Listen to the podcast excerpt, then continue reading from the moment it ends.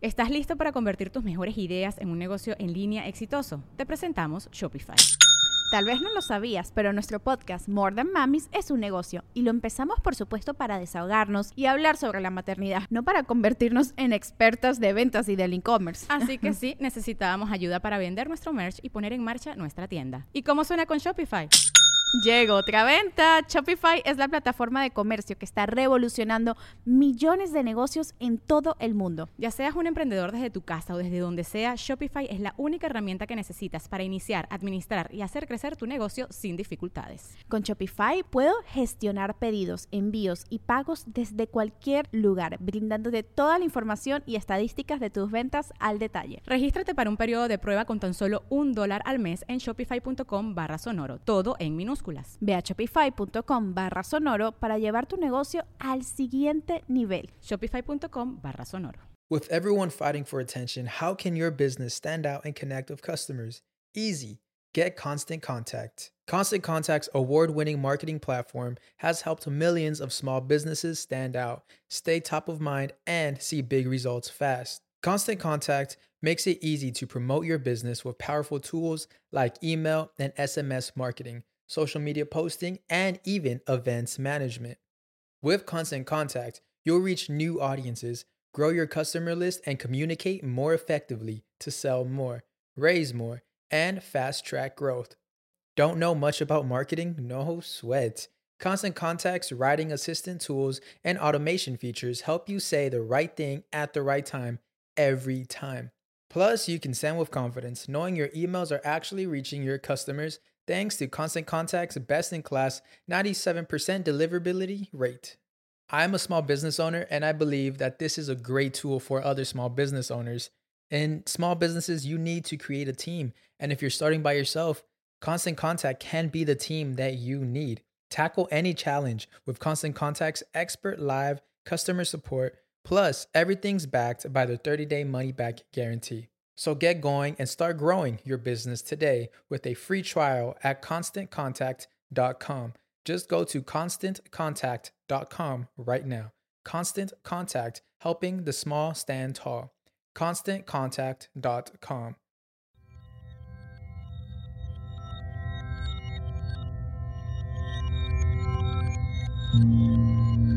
Estás escuchando Sabiduría Psicodélica por Janina Tomasini. Hola, hola amiguitos, ¿cómo están? Bienvenidos al episodio número 60 de Sabiduría Psicodélica.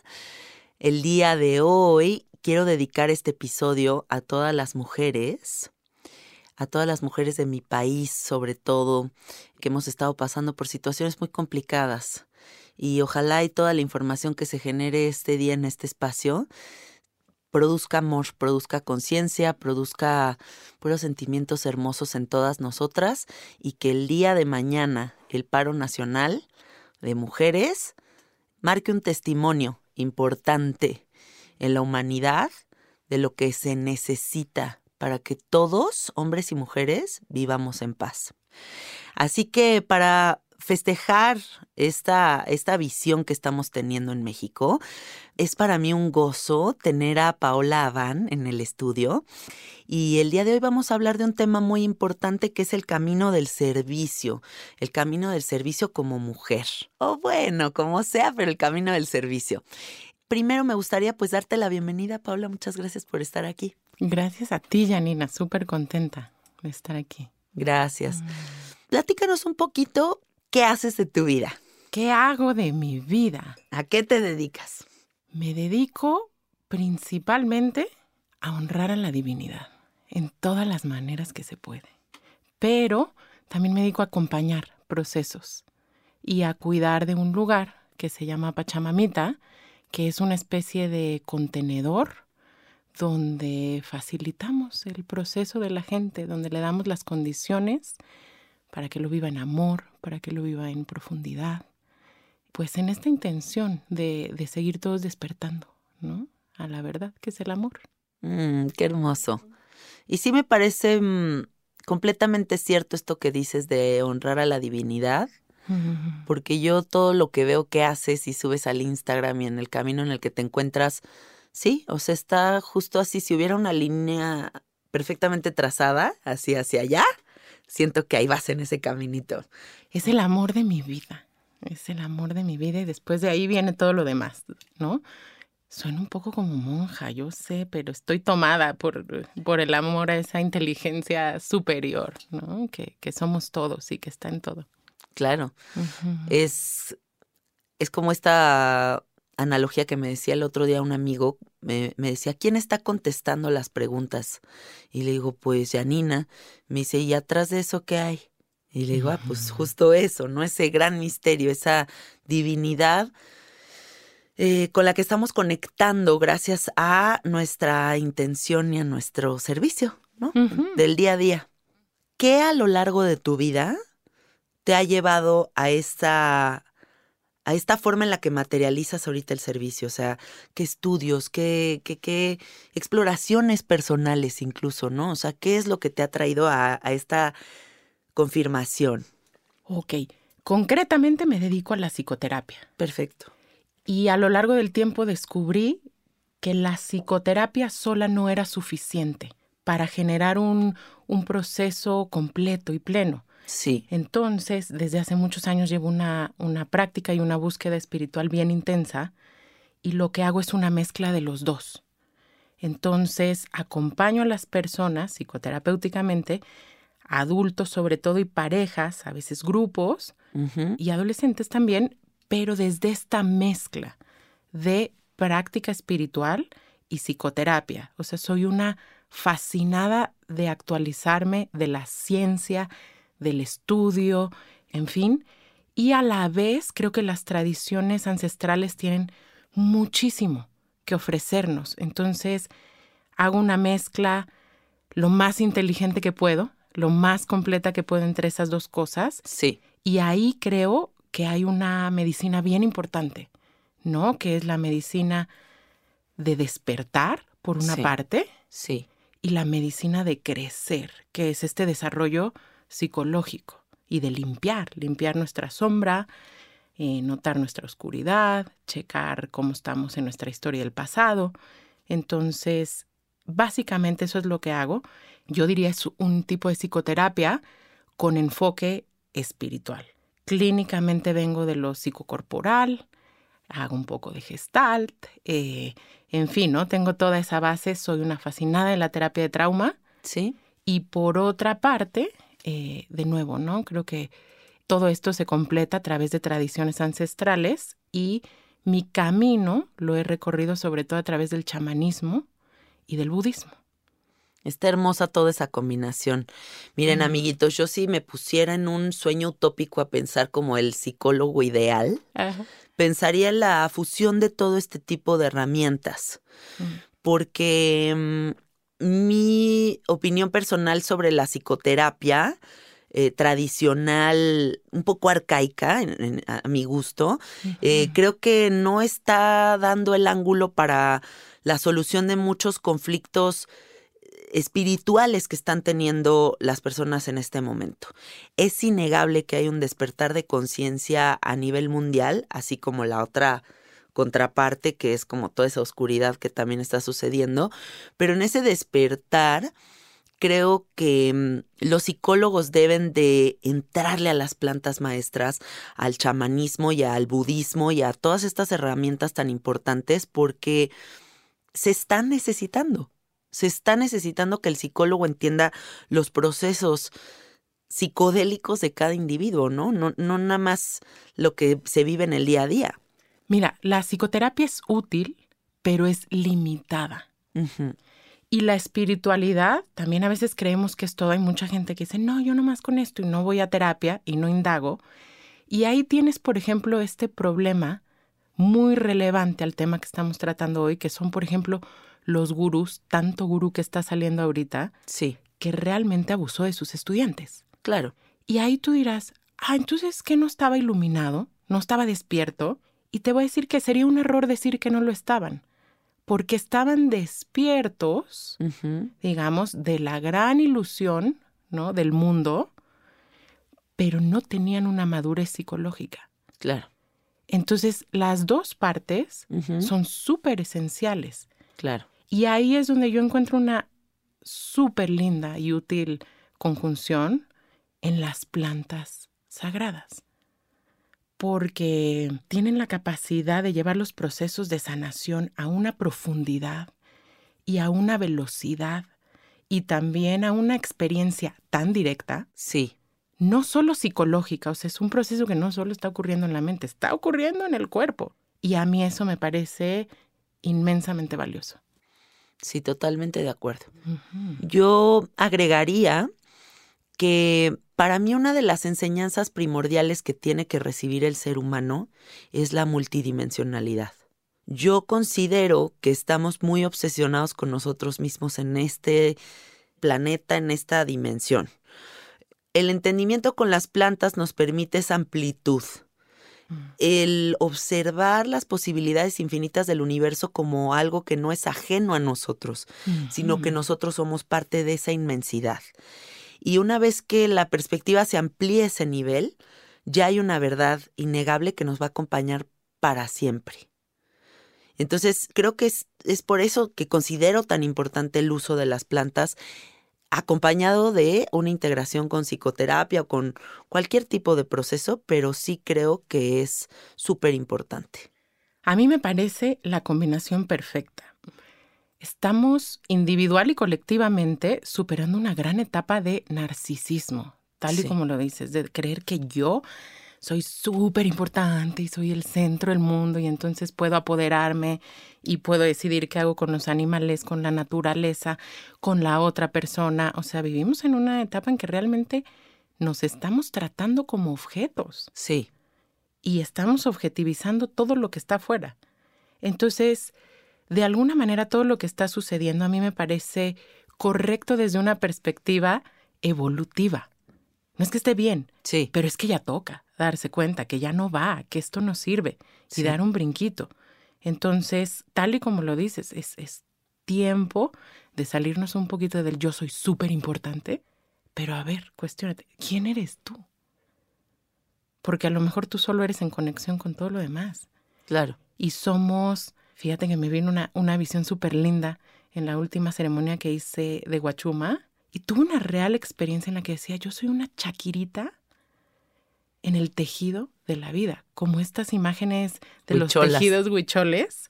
Y decía, yo soy una chaquirita, preciosa, brillante, colorida, pero al fin, nomás una chaquirita. Claro. Sí, de esa cosa gigantesca. Hermosa que es, ¿no? Nunca vamos a tener palabras para describir. Exacto, el misterio total.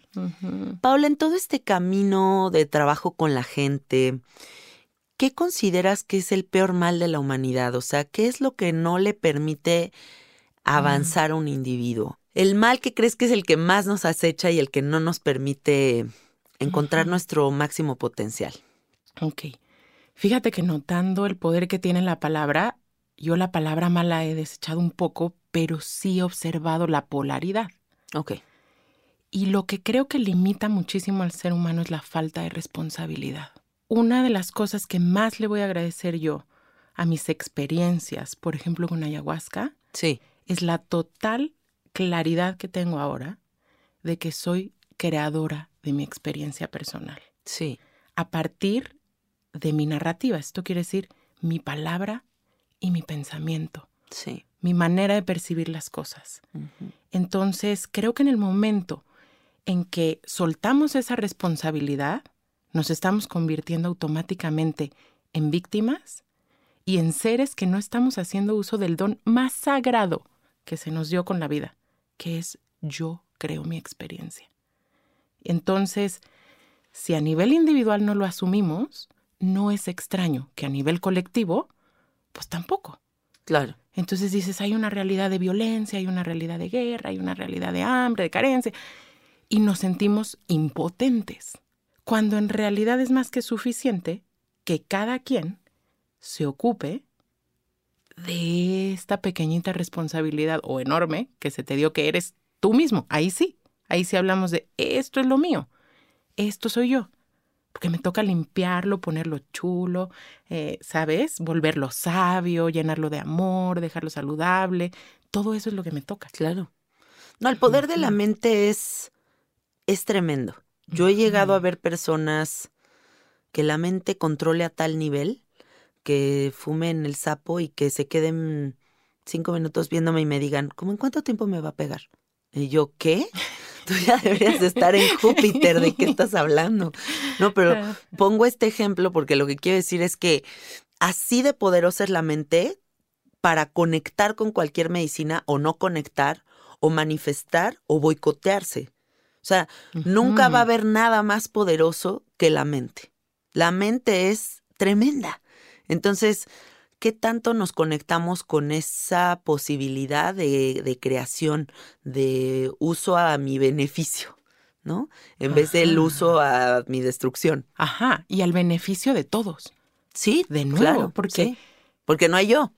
Porque no hay yo y porque hay una dimensión, tal y como le dices tú, un sueño, le llamo yo, un sueño posible donde todos ganamos. Sí. Todos, aunque suene utópico, ¿eh? la llevamos chido porque cada quien está en su lugar. Sí. En donde le toca. Entonces es bien interesante porque el ser humano es el único que rompe ese orden. No sé si ya te diste cuenta, o sea, todas las plantas, los elementos, los animales hacen lo que les toca, ¿eh? Sí. Y también justo es un gran poder, porque tenemos ese poder de experimentar a través de alterar ese orden. Sí. Y en eso estamos. Pero la experiencia de, estar en orden y de notar que, que, puede haber un bien para todos es maravillosa. Sí, qué bonito. Paola, siempre les hago esta pregunta en mi podcast a todas las personas psicodélicas que nos visitan. Eh, ¿Cuál es tu medicina favorita de todas las plantitas, todas las moléculas? todos los brebajes. Qué difícil, porque es como escoger entre, entre un grupo de tus buenos amigos y que te digan, escógeme a mí, escógeme a mí. Pero sin duda la gran maestra para mí ha sido la ayahuasca. Sí. La veo así, como en la categoría de una maestra. Me hace sentido que la llamen una abuela. Sí, a mí también. Porque es amorosa cuando toca, regañona cuando toca. Sí, también. Y es la sabiduría a todo lo que da. Entonces, para mí, si pudiera llamarle mi favorita dentro del gran amor que tengo por todos los espíritus de plantas que, que nos fueron puestos ahí como medicinita, sí. la ayahuasca ha sido grande para mí y ya de ahí el teonanácatl, los honguitos, son como más como mis cuates. son más, son como mis cuates, me encanta. este, pero, pero la gran maestra para mí ha sido la ayahuasca. Sí, sí, sí, sí para mí también. ¿Qué crees que necesita un individuo para empezar a cambiar su vida? Las personas que todo el tiempo dicen, es que quiero cambiar mi vida. ¿Cómo comienzas? Ganas. Voluntad. exacto. O sea, lo primero es que hay que querer. Sí. Y querer de verdad. Y específicamente el camino de las plantas sí. es un camino de develar, de abrir y no de ocultar. Me preguntabas tú por los males actuales, ¿no? Sí. Y yo creo que un, otro más de los grandes, vamos a llamarle males o limitantes o obstáculos para el espíritu, es el recurso que hemos agarrado de tapar, de anestesiar, de no ver. Yo estoy en este momento con mucha intención de servir a las personas que porque en algún momento les excedió eh, la capacidad de tolerar el dolor o ciertas experiencias, escogieron el camino del medicamento psiquiátrico. Claro. Y ese es un camino, igual que en algunos casos la adicción de tapar, ¿Sí? de no tolerar lo que siento. Y entonces el camino de la planta es el camino de ver y de revelar y de sentir. Por eso es el que más miedo da. Eh, absolutamente. y es el que más recompensas da, porque la vida es eso.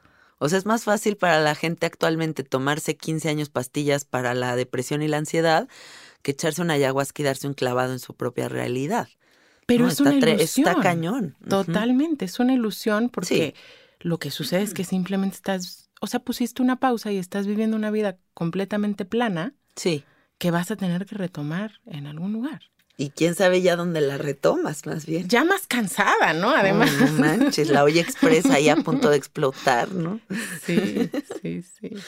Yo agregaría también a esto que dices de la voluntad, la disciplina creo en el poder de la disciplina de una forma tremenda. O sea, creo que no hay nada más poderoso que el disciplinarte, que el decir, diario voy a meditar, diario voy a hacer ejercicio, diario voy a hacer algo hermoso por mí, diario voy a repetir un mantra, no sé, algo, pero la disciplina creo que tiene el poder de verdaderamente cambiarnos la perspectiva. ¿Tú qué opinas? Ajo, o sea, con tremendo amor a cualquiera que nos escuche, yo personalmente ya o nunca más bien he creído como en el camino de la psicodelia lúdica. Súper respetable, por supuesto. Y sin embargo, creo que en el momento en que empiezas a disciplinarte en tu alimentación, en tu práctica espiritual, eh, incluso en el uso de tu palabra, en cultivar un arte, ¿no? Como tocar un instrumento, o sea, en el dar tu don, sí. es que empiezas a volar, ¿no? Es, es precioso. Entonces, coincido totalmente, la disciplina es el contenedor de todo esto. Sí. Te vuelve como un instrumento refinado. Sí, exacto, sí, y te, pues el hilito que te conecta ya con esta cuestión tan divina y tan, tan sagrada que queremos estar experimentando todos los días. Y entonces por eso, por ejemplo, los, los hombres de medicina en el Perú hacen una dieta, ¿no? Claro. Nos acostumbramos al ayuno, a tu práctica diaria de yoga, de meditación, etcétera. Entonces, definitivamente creo que así como decía, psicoterapia, espiritualidad son una gran mezcla, disciplina y medicina sí. son un cohete espacial, o sea, te lleva rapidísimo hacia, hacia tu propia evolución, a lo que viene para ti, que siempre es mejor. Qué hermoso. Oye, Paula, cuéntanos por favor tu experiencia de dietado en la selva. Me interesa mucho saber qué, cómo es esa experiencia tan, tan tremenda, o sea, porque es radical, es fuerte, ¿no? Pues mira, yo solo lo he hecho una vez, recién estuvimos en Perú en septiembre y a mí la experiencia de ayunar, no sé, como he hecho danza del sol, que es este ritual del camino rojo de la tradición lakota, que, en el que hay unas cuatro días de agua y comida, entonces cuando hay agua a mí me parece súper fácil, ¿no? Como que hasta digo, ay, va a estar fácil. Fue hermosísimo y a la vez fue súper retador. Creo que estamos reinsertándonos en la naturaleza. Para mí, fíjate, más allá del ayuno y de la medicina en sí misma, la selva fue muy desafiante. Claro, debe de ser. Ajá, o sea, esta cuestión de el calor, los moscos. ¡Ay, los moscos! Y reestructurar esta experiencia de amistad con todas las criaturas, porque de pronto hay un sapo durmiendo junto a ti, una lagartija gigante. y, volver a entender que estamos en amistad. Sí. Pero después de todas las historias que nos hemos hecho de me va a comer, ¿no? Claro, claro, claro. Entonces la selva fue súper desafiante y lo que más me impresionó fue ver que la selva y la naturaleza nunca duerme. Claro, es una orquesta permanente. Toda la noche hay sonidos. Sí. Pero entonces no sabes si y tremendos. Eso no sabes si es el pájaro, el jaguar, el insecto. Uf. Y lo que sucede ahí es como que empieza a surgir una experiencia de fe y de confianza de nuevo en tu lugar en la naturaleza. Como decir, si yo vengo en son de paz y vengo en armonía con todas mis relaciones, que son ellos también, pues la llevamos chido todos. Y así fue, ¿no? Entonces, me encantó dietar y la selva, o sea, la experiencia de la selva, yo que me considero así medio salvaje, no, hombre, o sea, dije, no, si estoy fresa. claro, claro, uno se piensa muy, muy salvaje porque va uno de vez en cuando a la selvita o al bosque y así, pero ya estar ahí adentrado en un dietado, claro, debe ser otra realidad. Y una delicia parar, porque yo me meto muy fácil en este tren del atender y mensajear y las redes sociales y el no sé qué y el trabajo, o sea, hay como hay como una compulsión de no sentir que es suficiente. Sí. Y de, y de no parar y no parar y seguir. Entonces, para mí hacer estas pausas de siete, nueve, cuatro días es fundamental. Recordar quién soy. Sí. Y recordar, a mí una experiencia como de ayuno y de pausa y de este tipo de trabajos me hacen volver a sentir que no necesito ser nada más de lo que soy. No necesito estar logrando. Presencia. No necesito likes, no necesito más dinero, no necesito más belleza. O sea, es suficiente con ser. Sí. Y luego lo demás ya es un juego. Regreso, ¿no? A la ciudad, a la, a la vida cotidiana y, y chido, jugamos. Pero esto no es lo que soy. Claro. Qué bonito recordar eso. ¿Alguna vez has hecho un vipassana? Sí, hace ya varios años. Súper retador para mí. Ahí todavía ni había hecho ninguna medicina de Te fuiste directo a la medicina de la meditación. directo. ¿Te Real- echaste el de 10 días? el de 10 días? Y Una cuéntanos. cirugía psíquica total. No, o sea, pero fíjate que es que qué curioso decir que es lo mismo. Voy a tratar de hacer breve una historia que tuve ahí. En Sí. los descansos, pues yo me iba y caminaba y siempre había un pajarito que se paraba en la misma rama y cantaba. Y entonces, pues ya no tenía nada que hacer, ¿no? Más que mirar y meditar Contemplar y el contemplar. pajarito. Y llegó un punto donde dije, ese pájaro a mí me está hablando. Y en mi mente como que le decía, ¿sí me estás hablando a mí? Y de pronto un día, así como al cuarto, quinto día, haz de cuenta que tengo un sentimiento como decir, sí, sí te estoy hablando y te voy a mostrar algo. El pajarito se arranca, empieza a volar y regresa volando con, y yo no sé qué era, con otra cosita, se para, no te miento, a 50 centímetros de mi cara y se come un escarabajo enfrente de mí no. enfrente de mi, de mi cara. Y entonces en mí surge la pregunta, ¿dónde está el escarabajo? ¿A dónde se fue el escarabajo? O sea, ya, valió, se murió, desapareció, Se la comió el pájaro. y- se lo comió el y pájaro y ya. Ajá. Entonces me pasé en un trip contemplativo como cinco días, los cinco días que restaron, hasta que llegó la respuesta. Y dije, el escarabajo nunca se fue. Hay una información en el universo que se llama escarabajo y vuelve a surgir como otro escarabajo, sin drama. Claro. La familia del escarabajo no lo veló esa noche, no lo lloró, no hizo drama. No hicieron rosarios. Y ahí entendí algo exacto, no hicieron rosarios. Entendí que somos seres et- ¿Estás listo para convertir tus mejores ideas en un negocio en línea exitoso? Te presentamos Shopify. Tal vez no lo sabías, pero nuestro podcast More Than Mamis es un negocio y lo empezamos por supuesto para desahogarnos y hablar sobre la maternidad, no para convertirnos en expertas de ventas y del e-commerce. Así que sí, necesitábamos ayuda para vender nuestro merch y poner en marcha nuestra tienda. ¿Y cómo suena con Shopify?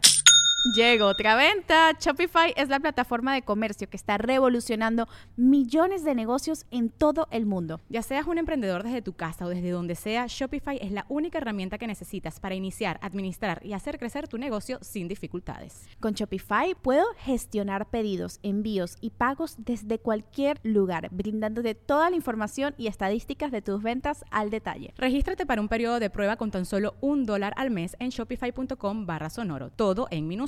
Ve a shopify.com barra sonoro para llevar tu negocio al siguiente nivel. Shopify.com barra sonoro. eternos, Janina. Sí.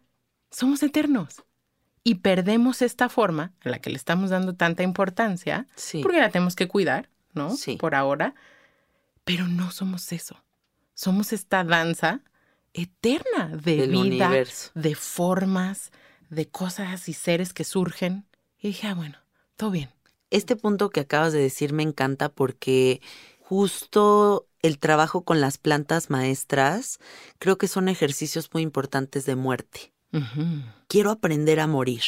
Quiero entender la eternidad.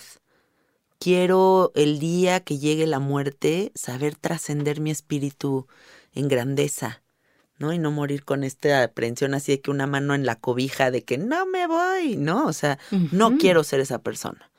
Entonces, qué bonito que eh, en, cualquier planta maestra o en la medicina de la meditación, porque el vipassana, amigos, es un- un- una técnica de meditación específica que se hace en un retiro por 10 días.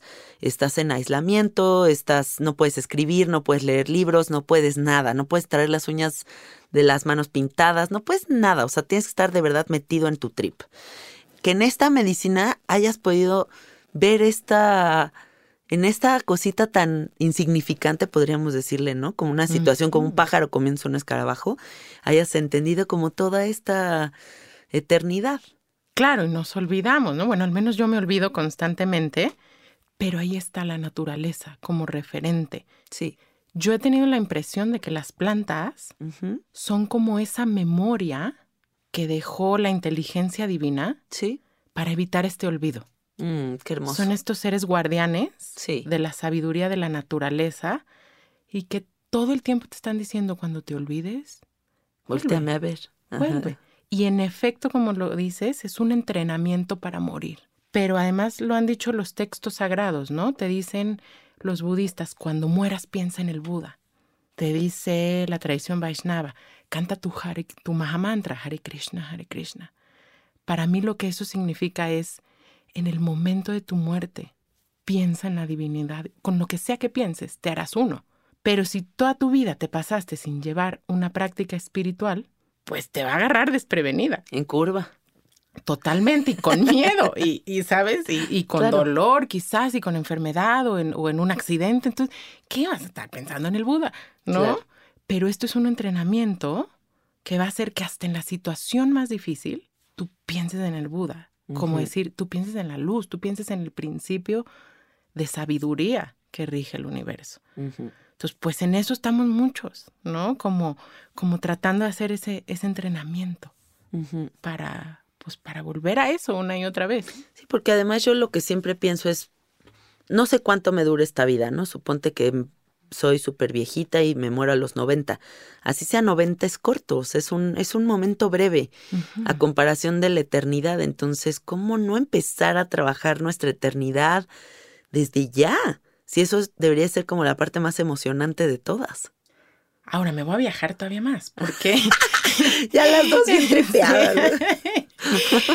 Porque a mí me parece que la muerte, como la conocemos, es un concepto aprendido. Claro, claro. Y a mí la medicina me ha dicho mil veces, pues si ya lo hiciste tantas veces, o sea, ¿cuál es el miedo? Vienes y además hasta pagas por volverlo a hacer, como si fuera la Ya te rueda. gustó morirte. Exacto, o la montaña rusa en el parque, ¿no? O sea, ya lo hiciste muchas veces. ¿Cuál es, qué es ese trip de miedo, ese condicionamiento que traemos tan fuerte? Sí, eh, claro, es una experiencia desconcertante en el cuerpo, ¿no? La- tanto la medicina como me imagino la muerte cuando llegue. sí. Pero voy a esto, es como yo estoy muy en la intención de que busquemos de todo esto que hemos creído, que sí sabemos de cierto. Y a mí me parece que las medicinas son la aproximación más cercana que yo he tenido, como una experiencia directa, a lo que podría ser morir. Sí, para mí también. O sea, a mí si me dice ahorita, ¿qué piensas que es morir? Yo diría es eso, que he experimentado en el sapo o en la ayahuasca. O sea, ya la no conexión con el yo, sino en fundirme en esa grandeza, en esa eternidad, en donde solo hay dicha y, y amor y agradecimiento, mucho agradecimiento. Y todo hace sentido porque también hay un periodo de depuración antes de poder llegar ahí, dependiendo cómo estés. Ay, güey, ¿cómo nos va a ir en la oficina de contabilidad del Karma Exacto. Dharma? Fíjate que en la dieta, justo una de mis ceremonias, Ajá. le decía yo a Alonso, que es quien guía la experiencia, le decía, pues haz de cuenta que fue como una visita del SAT. Me vinieron este, a hacer auditoría. No salí tan mal, no salí tan multada, pero sí tengo por ahí dos que tres multitas en las que me Sí tengo te que poner las pilas. tus Sí, cosas. me encontraron dos que tres multitas ahí. Oye, Pau, ¿sabes qué tema me, me gustaría mucho que toquemos? La importancia del ritual. Pero la importancia del ritual no en ceremonia. Estoy hablando de la importancia del ritual en la vida misma. ¿Cómo es el ritual en tu vida? Ok. ¿Cómo es el ritual en mi vida? Es como un contenedor que va construyendo las condiciones para recordar, a mi parecer. ¿no? Por ejemplo, en mi, en mi tradición el, el tabaco es sagrado. Sí, Fumar la pipa, fumarte un, un tabaquito. sí. Y el ritual es rezo, ¿no? Sí, O sea, el hacer un rezo. de una determinada manera y entonces eh, se saluda a las direcciones con eso, se le ofrece algo a la pipa, en fin, a los elementos. Sí. Para mí es un, un mecanismo de recuerdo. Y es bien curioso porque ahora en casa se agradece antes de los alimentos, ¿no?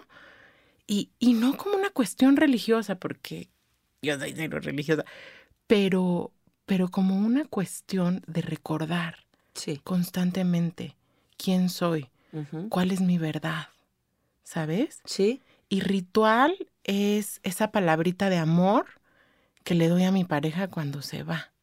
¿no? Y Ujú. ritual es las palabritas que me dice, que por ejemplo es bien chistoso, pero a mí, si no me dice esa palabrita de cariño que me dice siempre, digo, ¿qué, ¿Qué pedo? qué pasó, güey? Sí, exacto. ¿Qué pedo que se rompió? Claro. Entonces, desde ahí eso es el ritual. Son como Sí. estas cosas que repetimos para recordar, Sí. ¿no? Para mí el ritual es como darle gozo a la vida, ¿no? Y como darle Mm. su lugar a cada cosa. Como podría tener un plato de fresas enfrente de mí y simplemente comérmelas, como podría extender mis manos sobre este plato y darle gracias a estas frutas por todo lo, lo que tuvo que pasar para que lleguen a mi boca. Y entonces cómo ya esa intención transforma esas fresas en otra cosa. O cómo lo primero que hago en las mañanas es pararme de la cama, poner un pie en el piso y decir, gracias que Mm. existo. Gracias que me puedo mover. Bueno, van a decir que ya estoy loca, amiguitos, pero yo soy tan de, o sea, de verdad de agradecer todo y del ritual, que no hay cosa que pueda yo agradecer más en la vida que hacer popó. O sea, Ah, pero yo por ir al baño y hacer popó es como algo que digo, gracias que todo me funciona tan bien. O sea, qué mágico el poder ir al baño, moverme, este, respirar, o sea, todo, todo las funciones físicas son algo que damos tan por hecho y son también pueden ser parte de nuestro ritual de agradecimiento, ¿no? O sea, agradezco que veo, agradezco que respiro, agradezco que cago, agradezco que todo, todo Pero además- agradezco. Es la co- por supuesto, pero es la conexión Ajá. con lo que fertiliza la vida. O sea, aprendimos de nuevo en estas ideas que la popó es algo sucio, feo, apestoso. O sea, apesta Sí, porque de que ni hables cosas de que, eso. ajá, que no, o sea, que huelen mal, Sí. pero es el abono que le estás regresando a la tierra. Sí. Y entonces, claro que gracias. Y la tierra, si le das una buena popó, no, sin, sin Sí. químicos, sin fertilizantes, te va a decir gracias. Por supuesto Porque que de aquí sí. puedo volver a sacar frutos. Sí. Yo siempre he dicho, la tierra es este ser maravilloso al que tú le das literalmente desechos y te los convierte otra vez en flores y frutas. Dime si no es así como el ser más amoroso del mundo. Sí. Y cuando uno entra en el trip del ritual, creo que también entiendes lo sagrado de tu templo, o sea, lo sagrado que eres tú, ¿no? Ajú. Entonces, ¿qué decisiones tomo hoy para honrar este templo? Y por ejemplo, de nuevo, en, en mi tradición, que es el, o la principal, porque me considero de todas, en el camino rojo, Sí. siempre en los rituales se recuerda a todas nuestras relaciones. ¿Qué quiere decir esto? Siempre nombramos al cielo, a la tierra, al agua, al fuego, al aire, ¿no? Al viento, a los seres de dos patas, a los de cuatro, a los árboles, a las flores, a los insectos, o sea, Sí. todo lo que es, a las estrellas. Es como este constante recordar, no soy solo yo, estoy en relación y agradezco y tomo mi lugar aquí. Entonces, bueno, el ritual es dar significado y es, es una manera más de crear esa realidad. Hablábamos de puedo crear mi realidad. Sí, Bueno, ¿qué tal si fuera más expansiva, más rica. más rica? No estoy sola. Sí, qué hermoso. Mm. Gracias, Pau. Otro tema que no se nos puede ir en esta chal infinito que estamos teniendo es la integración de las medicinas, Pau. Eh, tú como psicoterapeuta, ¿qué opinas? ¿Qué opinas de, de la integración? ¿Qué tan necesaria es la integración? A mí me gustaría poner sobre la mesa un ejemplo, que es que el otro día me invitaron a musicalizar una ceremonia de ayahuasca. Y al final fue muy distinto asistir como alguien que musicaliza que como participante, porque participante cuando está bajando la ceremonia, pues todavía andas en integrar, sea, en bajar de la medicina, ¿no? Y oía las historias de las personas, oía los ejemplos que daban de lo que habían visto y de lo que habían disque, y voy a ponerlo entre comillas, entendido. Y cómo estas herramientas tan poderosas de repente, si no hay una integración, de nada nos sirve meternos un trip de ayahuasca en el que vemos dragones voladores y ahora pensamos que tenemos que cambiar al mundo. O sea, cambiar el mundo pero ¿cómo? ¿O qué? ¿O qué estás haciendo por ti? O ta, ta, ta. Y habría una serie de preguntas que hacerle a esa persona de los dragones voladores para afirmar que realmente esa ceremonia de ayahuasca le sirvió. ¿no? Entonces, te pregunto, tú como psicoterapeuta, ¿cómo integrar la importancia de la integración en estos procesos? Yo diría algo muy simple. La medicina no va a ser tu chamba. Muy bien, sí. Y la metáfora que encuentro es que es como, no es como, es un doctor. Sí. La medicina es un espíritu que es una curandera o un curandero. Pero tú vas al doctor y si el doctor te dice, tienes que cuidar tu alimentación y hacer ejercicio y no comer esto y lo otro, por decir algo así muy simple, pues tú te puedes llevar la receta. Pero Claro. si no lo haces vas a seguir enferma de lo mismo. Sí. Entonces te va a develar muchas cosas, incluso te va a curar ahí mismo, incluso el cuerpo físico. Pero si tú sales como si no hubieras vivido nada de lo que viviste, pues va para atrás. Sí. Entonces sí, deja tarea. La medicina deja tarea. Entonces, integrarla quiere decir llevar a la realidad física todo esto. Sí. Llevar a, a la coherencia todo lo que estamos recibiendo. Y ahí, pues a cada quien le toma un tiempo distinto. Hay gente veloz que te puede decir, órale, yo ya entendí y vuelvo a hacer otra medicina y. ¿por qué no? ¿No? Eso, eso es muy personal. Pero habrá gente que la haga una y otra y otra. Y si vas dejando la, la tarea trazada, pues va a llegar un momento donde incluso la misma medicina te para o la vida, pues. Sí. Sí, yo he visto personas que pueden llevar 80 ayahuascas en la vida y siguen en el mismo lugar. O personas que nunca han probado nada y es impresionante el- su entendimiento de las cosas, ¿no? O sea, nada significa nada. Pero también creo que en el espíritu de las plantas hay una cierta inteligencia que se revela para ciertas personas. Así es, yo personalmente he encontrado fuerza en la medicina. O sea, es como si simplemente estuviera más lista para hacer cambios, como si ya parecieran más naturales. Y siempre hay un grado en el que yo le tengo que echar ganas, es un hecho, pero sí es, una, sí es un apoyo. Yo sí lo he encontrado, definitivamente. Sí, para mí también es como mi enciclopedia de, de la universalidad. Ajá. Y, y también me ha mostrado mucho de lo que puedo ser. Es como si me dijera, mira, tú podrías manifestar esto. ¿Quieres? Bueno, entonces ya le ganas. Sí, como que probar, que te den una probadita de eso, ya te inspira, ¿no? Como para empezar a ejecutar. Sí. totalmente.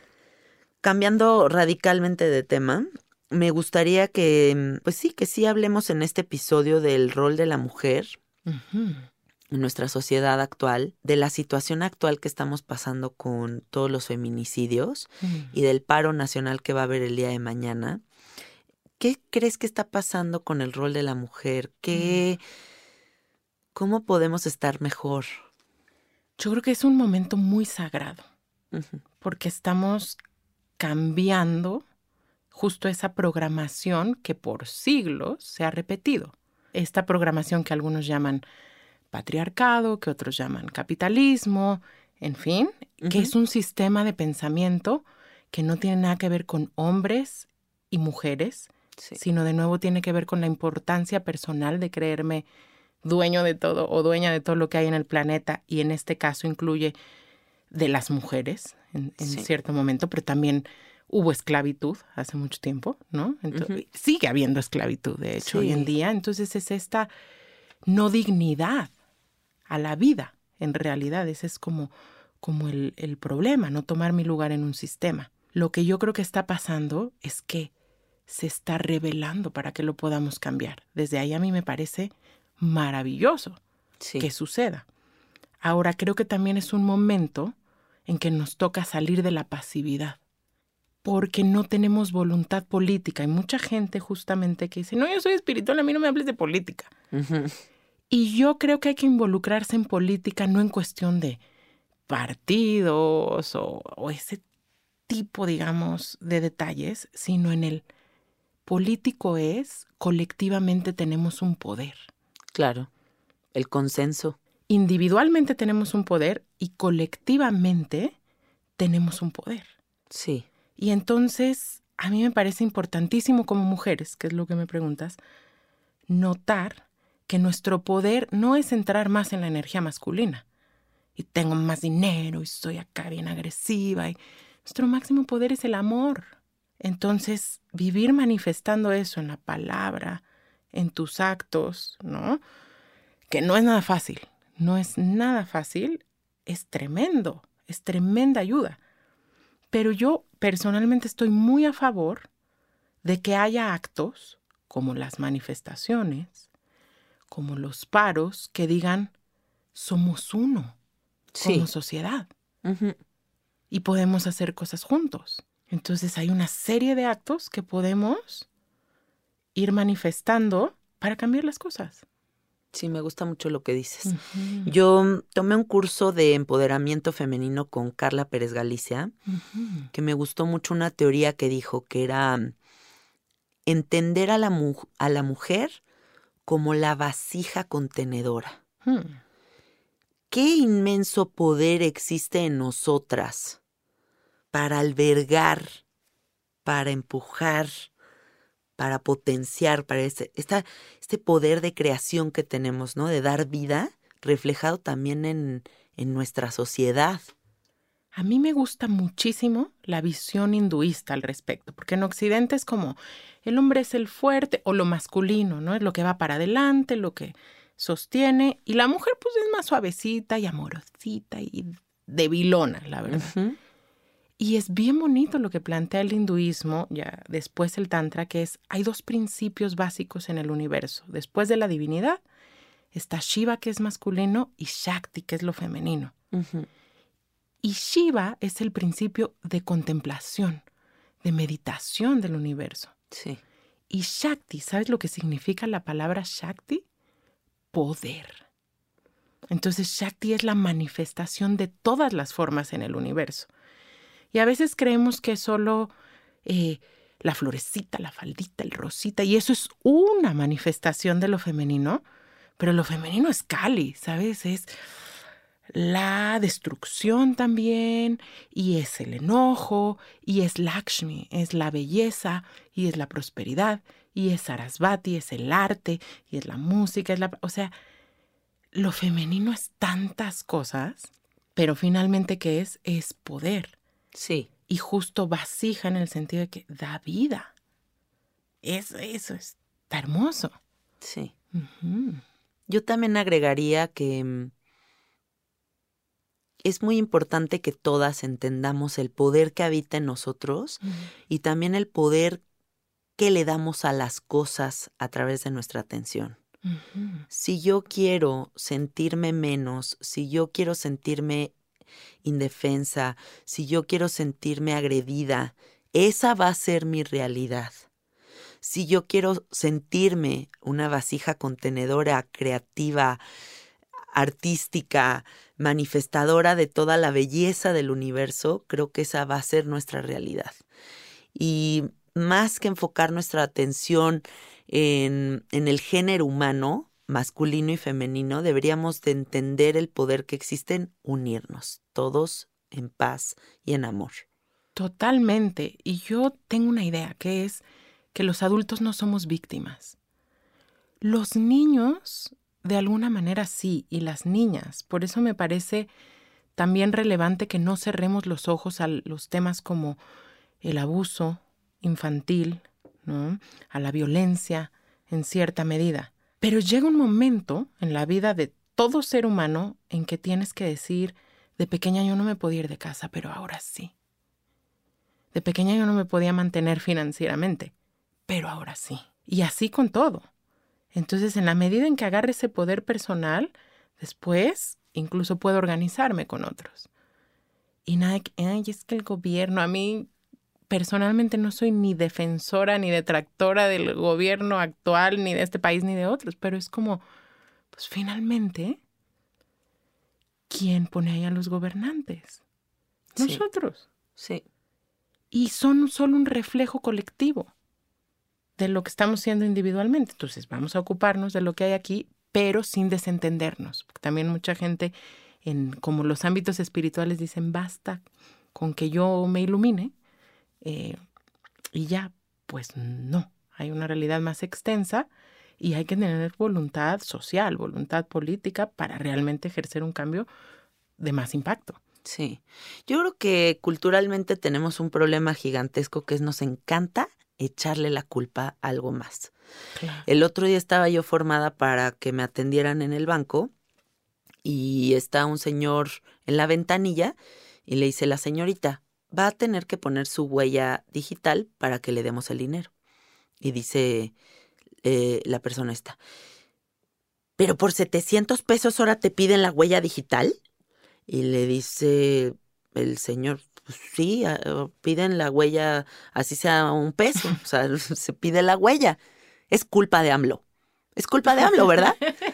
Y, Todo es culpa de AMLO. Y me dio risa, me dio risa porque dije, ay, no mames, o sea, ya neta hasta de eso, o sea, no es que lo defienda ni mucho menos, o sea, simplemente me dio risa como esta acción es un ejemplo perfecto de cómo nos encanta la, la paloma voladora, ay, porque AMLO, o sea, ya es lo que sea, es eso, ¿no? Pero soltar no nos, responsabilidad. Soltar responsabilidades, pero no nos gusta hacernos cargo.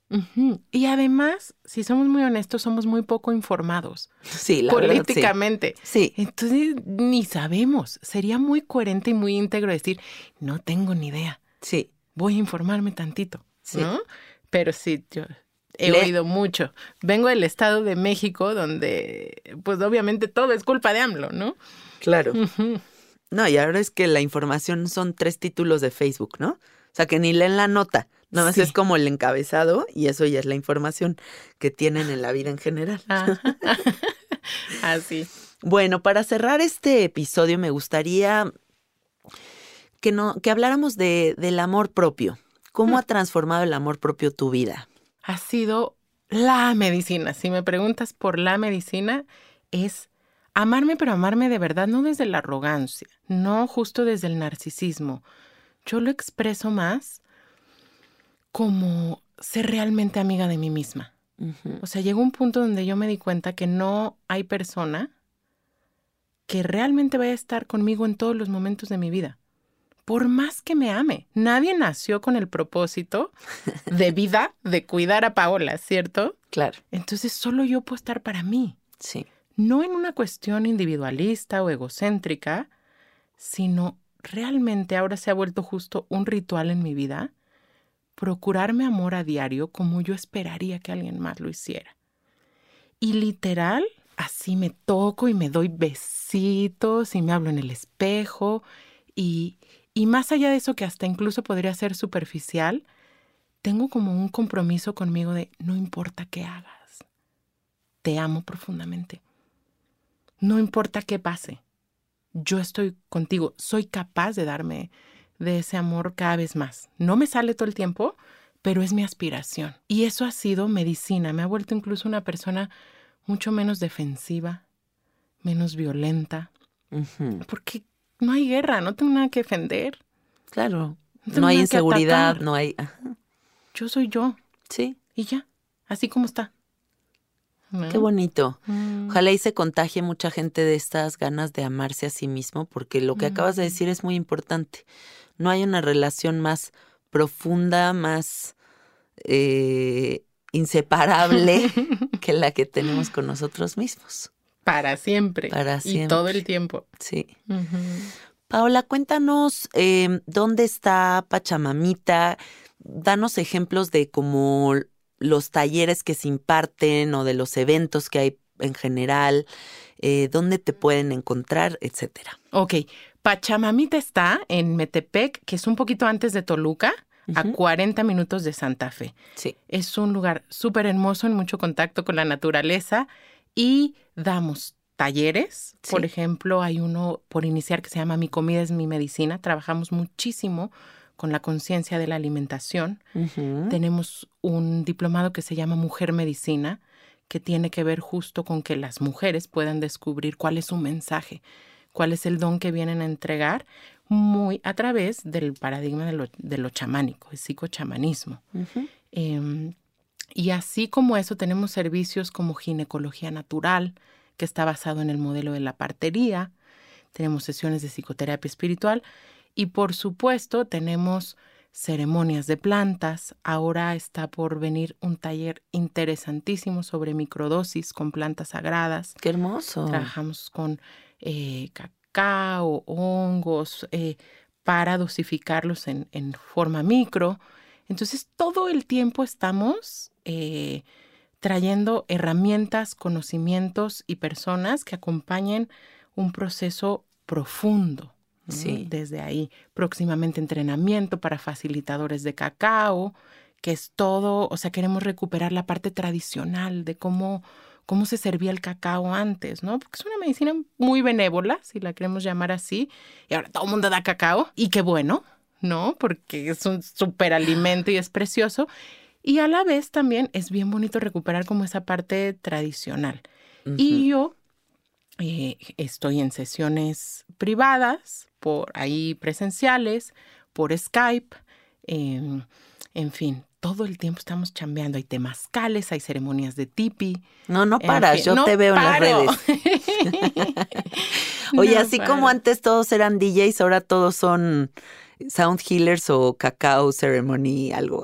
Y te digo algo, yo, yo he escuchado gente muy hater, incluso en mi propio camino. Yo creo que la ortodoxia tiene un lugar fundamental, que hay que conservar la tradición, Sí. pero no hay que ser haters. Que no, No. es, que no es el sueño que todos tenemos. Claro. Que haya mucha sanación, que haya mucha medicina, que haya mucho amor.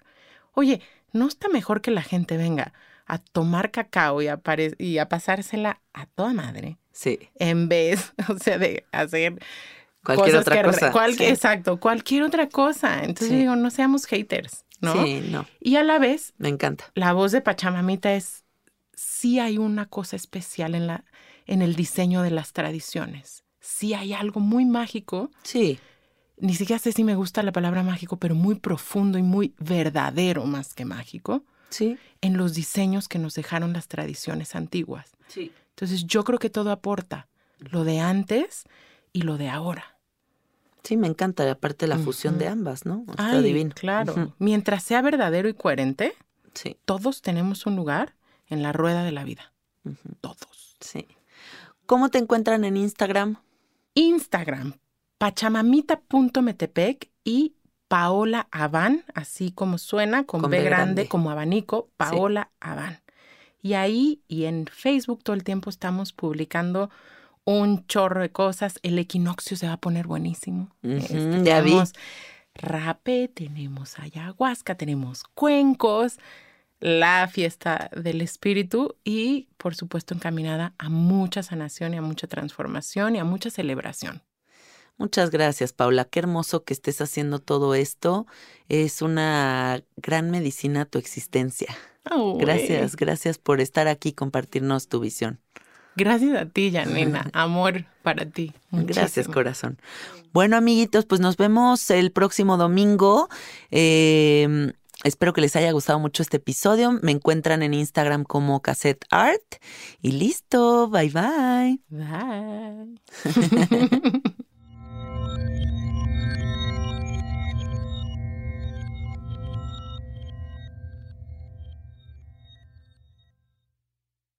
¿Estás listo para convertir tus mejores ideas en un negocio en línea exitoso? Te presentamos Shopify. Tal vez no lo sabías, pero nuestro podcast More Than Mamis es un negocio y lo empezamos por supuesto para desahogarnos y hablar sobre la maternidad, no para convertirnos en expertas de ventas y del e-commerce. Así que sí, necesitábamos ayuda para vender nuestro merch y poner en marcha nuestra tienda. ¿Y cómo suena con Shopify? Llegó otra venta. Shopify es la plataforma de comercio que está revolucionando millones de negocios en todo el mundo. Ya seas un emprendedor desde tu casa o desde donde sea, Shopify es la única herramienta que necesitas para iniciar, administrar y hacer crecer tu negocio sin dificultades. Con Shopify puedo gestionar pedidos, envíos y pagos desde cualquier lugar, brindándote toda la información y estadísticas de tus ventas al detalle. Regístrate para un periodo de prueba con tan solo un dólar al mes en shopify.com barra sonoro, todo en minúsculas. Ve a shopify.com barra sonoro para llevar tu negocio al siguiente nivel. Shopify.com barra sonoro. ¿Estás listo para convertir tus mejores ideas en un negocio en línea exitoso? Te presentamos Shopify.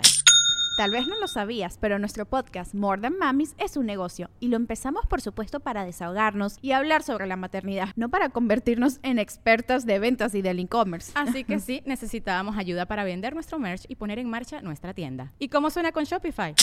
Llegó otra venta. Shopify es la plataforma de comercio que está revolucionando millones de negocios en todo el mundo. Ya seas un emprendedor desde tu casa o desde donde sea, Shopify es la única herramienta que necesitas para iniciar, administrar y hacer crecer tu negocio sin dificultades. Con Shopify puedo gestionar pedidos, envíos y pagos desde cualquier lugar, brindándote toda la información y estadísticas de tus ventas al detalle. Regístrate para un periodo de prueba con tan solo un dólar al mes en shopify.com barra sonoro, todo en minúsculas. Ve a shopify.com barra sonoro para llevar tu negocio al siguiente nivel. Shopify.com barra sonoro.